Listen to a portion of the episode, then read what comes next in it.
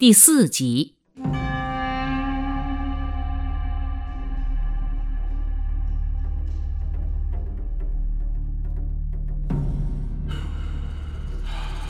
多种资料证明，战前北洋海军在一片成平的环境中，军风严重毒化。北洋海军章程规定，总兵以下各官皆终年驻船，不见衙，不见公馆。而实际的情况是，狼威里去操练的时候，非常放松。自左右翼总兵以下，争着携带自己的家眷在岸上居住。史料记载，军士去船以嬉戏。水师最高指挥者丁汝昌，在海军公所所在地刘公岛盖铺屋，出租给各将领居住，以致夜间驻岸者一船有半。对这种情况，李鸿章睁一只眼闭一只眼，直到对日宣战前一日，他才急电丁汝昌，令各船留火，关便夜晚驻船，不准回家。章程同样规定，不得酗酒聚赌，违者严惩。但是定远见水兵在管带室门口赌博，却无人过问，就连丁汝昌也混在其间。史料记载，有某西人偶登其船，见海军提督正与巡兵团同坐斗竹牌也。清廷兵部的处分则例规定，官员肃昌者革职。但是，史料记载，每年北洋风动的时候，海军按照惯例巡南洋，于是率银赌于香港和上海。威海之战后期，来远威远号被日军鱼雷艇夜袭击沉。史料记载，这天晚上，来远舰管带邱宝仁、威远舰管带林迎启上岸寻欢作乐未归，擅离职守，苟且偷生。靖远舰在刘公岛港内重炮沉没时，管带夜祖归已经先离船在路。章程规定的舰船保养也形同虚设，保养经费普遍被挪作他用。英国远东舰队司令菲利曼特尔谈过他的观感：中国水雷船排列海边，无人掌管，外则铁锈堆积，内则污秽狼藉。如果海上有了紧急情况，这些船没有一艘可以用的。北洋舰队后期实行行船公费管带包干，结余归自己，这就使得各船管带平时舍不得把钱花在船上，根本不保养维修，结果战时后果严重。至于舰船不做训练之用而用于他途，已非个别现象，比如以军舰走私贩运搭载旅客，为各衙门赚取银两等。舰队内部投亲攀友，结党营私。海军大半是福建人，而水师提督江苏人丁汝昌，孤寂群闽人之上，遂为民党所制，威令不行。也就是说，一个江苏人单独的率领一帮福建人，他的命令根本行不通。甚至在黄海海战之后，有若干命令，船员全体故意置之不理。提督空有其名，福建人的头刘步蟾则被称为实际上的提督。史料还记载，粤人邓世昌素忠勇，闽人素忌志，志远战酣，闽人相视不救。也就是说。广东人邓世昌平时很忠勇，而福建人嫉妒他，以至于邓世昌率领的致远号在战争时，福建人相视不救。这支新式军队的风气很快就与八旗绿营的腐败军风相差无二。舰队腐败风气蔓延，很快发展为在训练中弄虚作假、欺上瞒下。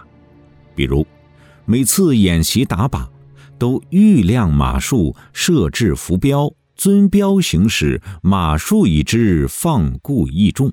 也就是说，在打靶之前，成绩都设好了。这是典型的眼未看，以威力强大的假象博取官爵利禄的实惠。最后发展到大战之前，据传定远、镇远两艘主炮的战时用炮仅存三枚，而练习弹剩下很多。一年前，李鸿章已经知道这些事，命令制作巨弹，备战斗舰用，却一直无人落实，直至北洋舰队全军覆灭。定远、镇远二舰主炮到底有几枚战时用弹？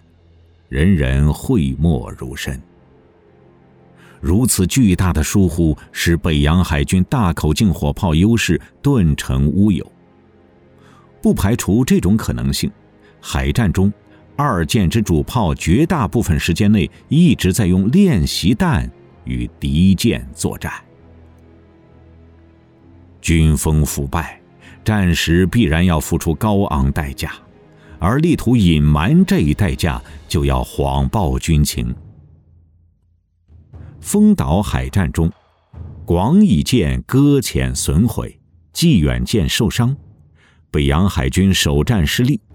丁汝昌却报李鸿章，风闻日本提督阵亡，吉野伤重，中途沉没。黄海海战中，丁汝昌跌伤。是清军仓促开炮震塌飞桥的结果，却上报称日船排炮将定远望台打坏，钉脚夹于铁木之中，身不能动。丁汝昌还向李鸿章报称，敌人忽以鱼雷快船直攻定远舰，尚未驶到，致远舰开足机轮驶出定远之前，即将来船攻沉。敌人的船以鱼雷攻击致远，很快也沉没了。而事实是，日方舰队中根本没有鱼雷快船，致远舰在沉没前也未曾将来船攻沉。这一战，北洋海军损失致远等五舰，日舰一艘未沉。李鸿章却电报军机处：“我失四船，日沉三船。”又奏报，据海军提督丁汝昌呈报称，此次据中外各将领目击，攻沉了敌人的船三艘；而据各个国家传来的消息称，敌人的船被击伤之后沉没者不止这个数，其中有一艘船上面载有马步兵一千余人，他们准备由大孤山登岸袭击我陆军的后路。我们这次。令他们全军覆没。一场我方损失严重的败仗，却被丁汝昌、李鸿章二人形容为以寡击众，转败为功。而且，若非济远、广甲相继逃遁，牵乱全队，必可大获全胜。清廷也以为东沟之战倭船伤重，沉倭船三只，余多受重伤。给予北洋舰队大力的褒奖，一时间，除了参战知情者之外，上上下下皆跌进了自我欣慰的虚假光环之中。不能战，以为能战；本以败，以为平，或以为胜，从而严重加剧了对局势的误判。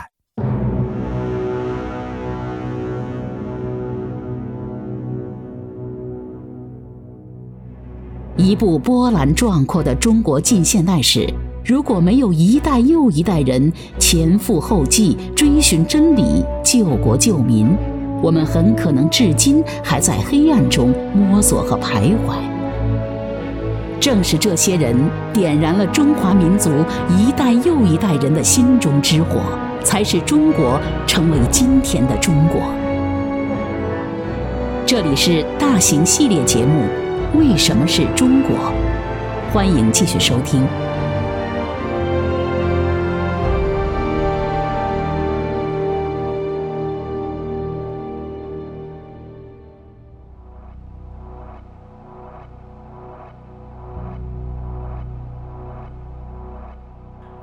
直至北洋舰队全军覆灭的那一天谎报军情都没有终止。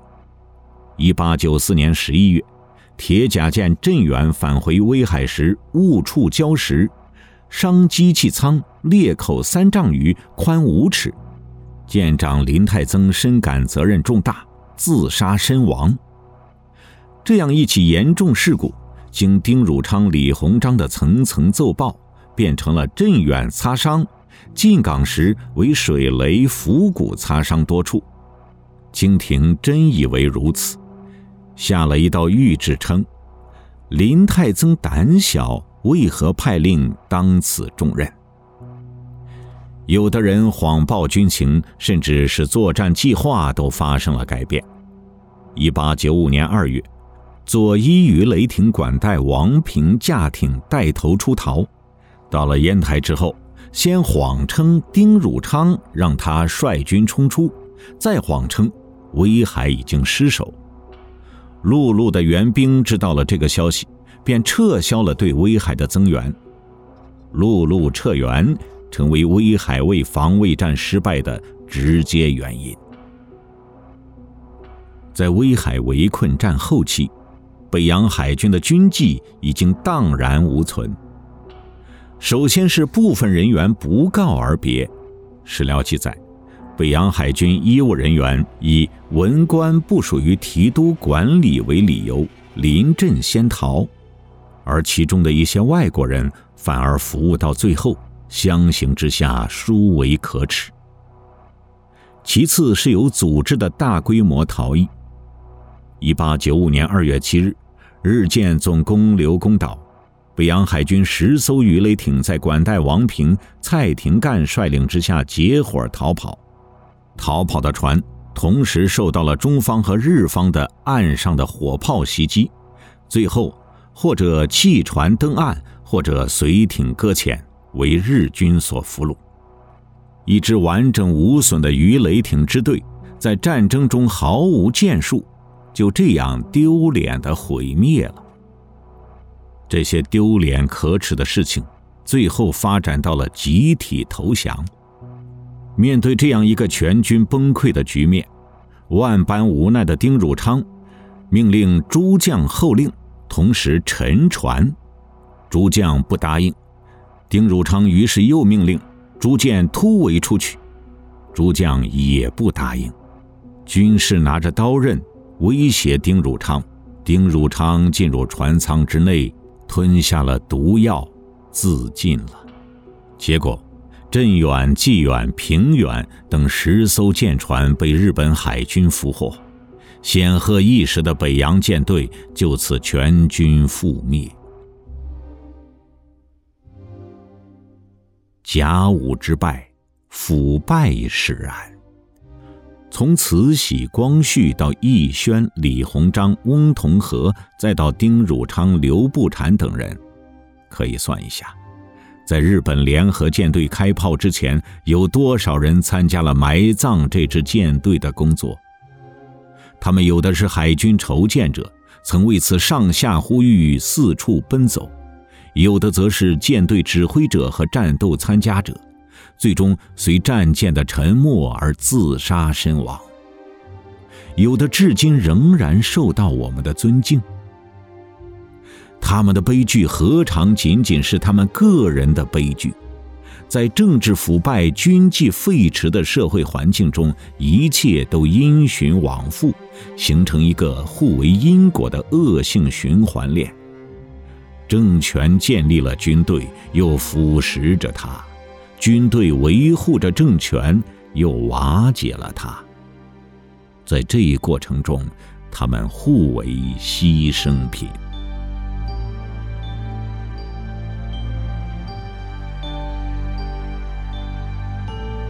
以上您听到的是大型系列节目《为什么是中国》，作者金一南，播讲倪亚牛，音频制作杨小磊。